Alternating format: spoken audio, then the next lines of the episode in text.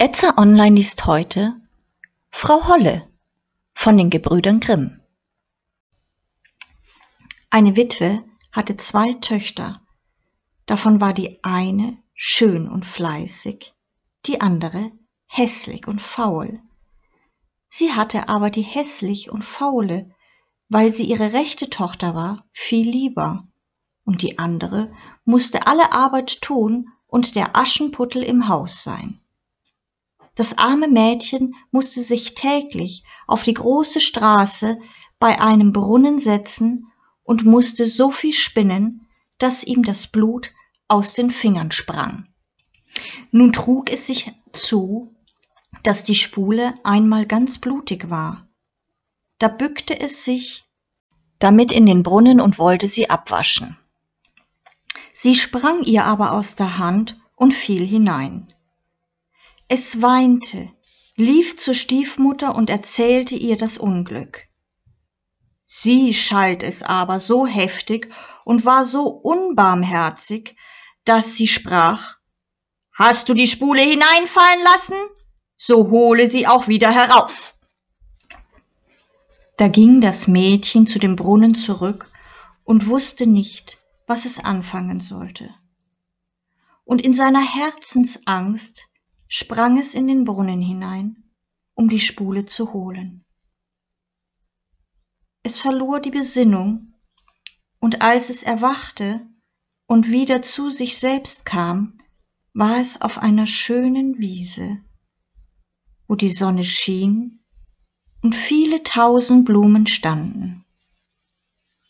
Auf dieser Wiese ging es fort und kam zu einem Backofen. Der war voller Brot. Das Brot aber rief, Ach, zieh mich heraus, zieh mich raus, sonst verbrenne ich. Ich bin schon längst ausgebacken. Da trat es hinzu und holte mit dem Brotschieber alles nacheinander heraus. Danach ging es weiter und kam zu einem Baum, der hing voll Äpfel und rief ihm zu Ach, schüttle mich, schüttel mich, wir Äpfel sind alle miteinander reif. Da schüttelte es den Baum, dass die Äpfel fielen, als regneten sie, und schüttelte, bis keiner mehr oben war. Und als es alle in einem Haufen zusammengelegt hatte, ging es wieder weiter. Endlich kam es zu einem kleinen Haus, daraus guckte eine alte Frau. Weil sie aber so große Zähne hatte, war ihm Angst, und es wollte fortlaufen. Die alte Frau aber rief ihm nach Was fürchtest du dich, liebes Kind? Bleib bei mir. Wenn du alle Arbeit im Haus ordentlich tun willst, so soll dir's gut gehen. Du musst nur acht geben, dass du meine Betten gut machst und es fleißig aufschüttelst dass die Federn fliegen, dann schneit es in der Welt. Ich bin die Frau Holle. Weil die Alte ihm so gut zusprach, so fasste sich das Mädchen ein Herz, willigte ein und begab sich in ihre Dienste. Es besorgte auch alles nach ihrem Zufriedenheit und schüttelte ihr das Bett immer gewaltig auf, dass die Federn wie Schneeflocken umherflogen. Dafür hatte es auch ein gutes Leben bei ihr, keine bösen Worte und alle Tag Gesottenes und Gebratenes. Nun war es einem Zeitlang bei der Frau Holle da ward es traurig und wusste anfangs selbst nicht, was ihm fehlte. Endlich merkte es, dass es Heimweh war ob es ihm hier gleich viel tausendmal besser ging als zu Hause, so hatte es doch ein Verlangen daheim. Endlich sagte es zu ihr, ich hab den Jammer nach Hause gekriegt, und wenn es mir auch noch so gut hier untergeht, so kann ich doch nicht länger bleiben. Ich muss wieder hinauf zu den meinigen. Die Frau Holle sagte, Es gefällt mir, dass du wieder nach Hause verlangst. Und weil du mir so treu gedient hast, so will ich dich selbst wieder hinaufbringen. Sie nahm es daraufhin bei der Hand und führte es vor das große Tor. Das große Tor ward aufgetan, und wie das Mädchen gerade darunter stand, fiel ein gewaltiger Goldregen, und alles Gold blieb an ihm hängen, so dass es über und über davon bedeckt war. Das sollst du haben, weil du so fleißig gewesen bist, sprach die Frau Holle und gab ihm auch seine Spule wieder, die ihm in den Brunnen gefallen war.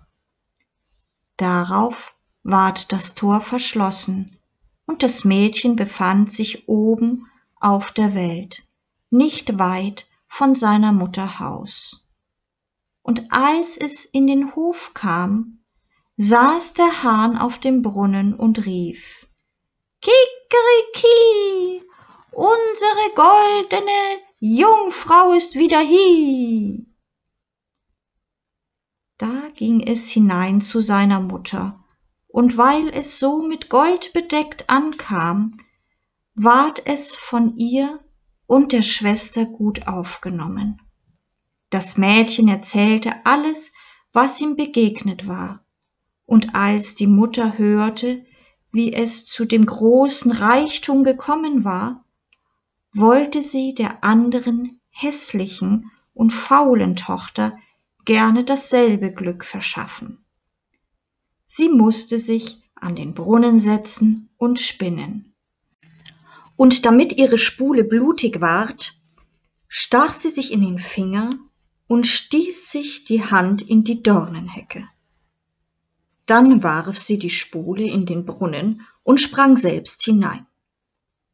Sie kam, wie die andere, auf die schöne Wiese und ging auf demselben Pfad weiter.